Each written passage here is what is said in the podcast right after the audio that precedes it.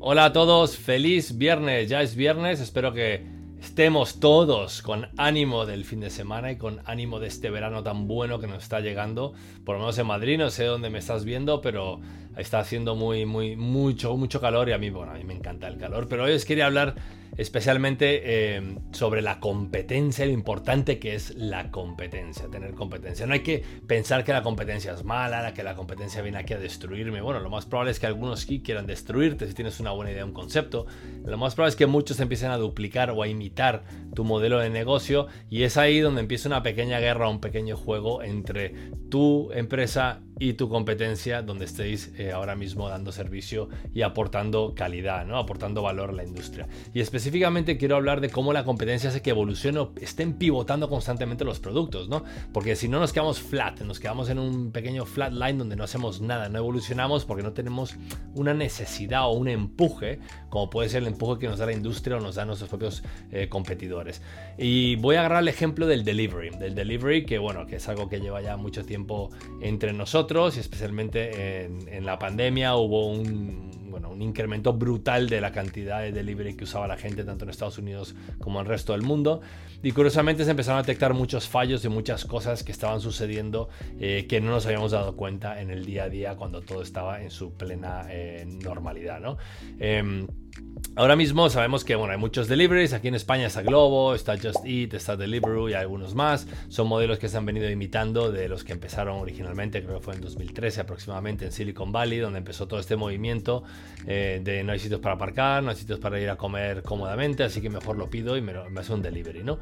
Y el delivery realmente empezó eh, simplemente siendo un marketplace, ¿no? Metiendo muchos eh, restaurantes que ya tenían su propio delivery y, y crear una herramienta donde el usuario a través de su teléfono móvil podía pedir lo que quisiera y te lo traían. ¿Qué pasa? Que, que, los trayectos eran lentos, el pedido llegaba tarde, entonces poco a poco fue evolucionando a te llevo yo la comida a través de contractors o, gente, ¿no? Eh, eh, eh, no emprendedores, sino autónomos, personas autónomas que son los, no tienes que tener un contrato, por ende no tienes que tener una capacidad excesiva de gastos a la hora de tener tanto personal trabajando para ti.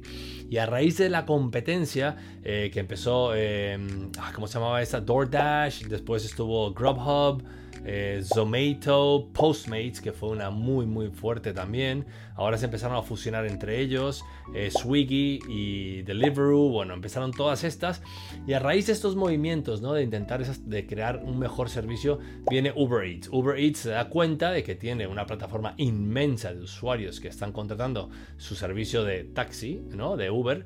Y eh, dijo, ¿por qué no meterles en la oferta de la aplicación de, ¿no? del trayecto que tú hagas, lo que sea, te mando un mensaje y así empezó. Te mandaron un mensaje mientras tú estabas en la oficina trabajando y te decían, ahora te puedo llevar la comida a tu oficina. No solo te puedo llevar a tu casa después, pero te puedo llevar la comida al lunch, ¿no?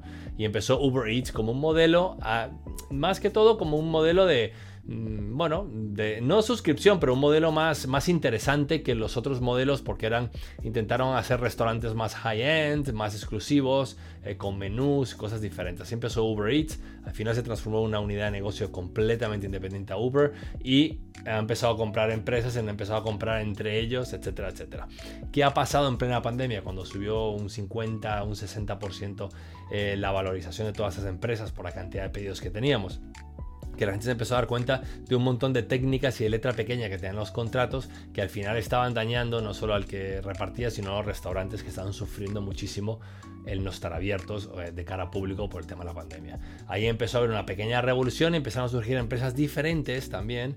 Hay una que se llama especialmente que me gusta, que se llama Chow Now. Chow Now es, déjame verlo, que lo tengo por aquí apuntado. Sí, Chow Now, se llama Chow Now y la diferencia entre Chauna, Uber Eats y todas estas otras empresas es que ellos no te cobran por el pedido que hagan los usuarios, una comisión, sino que más bien te cobran una suscripción, como si fuera un Netflix, y da igual los pedidos que tengas.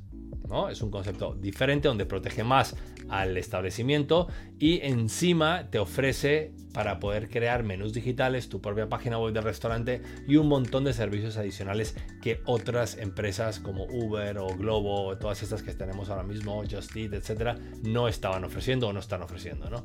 Eso que está haciendo con la competencia, que eventualmente lo que es un producto y servicio empieza a mutar y a evolucionar constantemente a raíz de que tenemos a un montón de competidores peleando por ese gran trozo del pastel que son nuestros consumidores. Y es ahí donde viene la belleza, ¿no? La belleza de entender la industria, de entender el valor que aportamos y de ver que realmente la competencia lo único que va a hacer es mejorar nuestro servicio, nuestros precios y que se beneficia no es tanto el establecimiento, como en este caso pueden ser los restaurantes, sino también se beneficia muchísimo y brutalmente el usuario final, porque tiene un montón más de ofertas a mejores precios y mejor servicio. Entonces es algo muy interesante a tener en cuenta piensa bien cuál es tu competencia, piensa bien qué están haciendo ellos, por qué te están imitando, por qué tú estás imitando a alguien, porque todos tenemos un negocio del cual ha surgido a raíz de una idea o algo que hemos visto. Mi propia empresa, que se dedica a tecnología de eventos, viene muy basada en una empresa que hace algo muy similar en Estados Unidos y yo lo traje a España hace unos 10 años y empecé a darle mi toque o mi mix ¿no? a todo esto.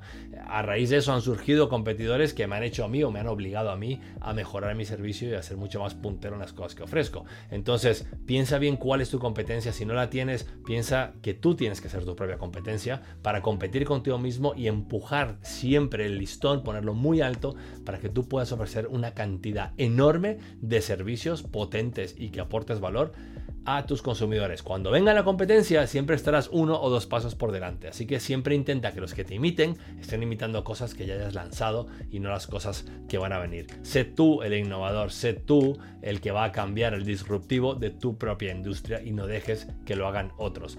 Ha pasado lo mismo con las redes sociales y podemos agarrar y hablar de un montón de industrias de las cuales hemos visto que la propia competencia no solo se comen entre ellos, sino que al final terminan creando un producto muchísimo más potente y más robusto para nuestros clientes. Así que ahí os dejo hoy, viernes, disfrutar muchísimo el fin de semana, recordar el domingo una reunión contigo mismo, Stop, Start, Continue, el Reverse Gap y nos vemos la semana que viene. Si os gusta este contenido, like, suscríbete, compártelo. Cuanto más personas seamos, cuanto más gente pueda consumir esos contenidos que aportan valor y calidad, mejor será nuestra comunidad. Os deseo lo mejor, la mejor salud del mundo, disfrutar ese fin de semana que bien merecido está. And happy Friday.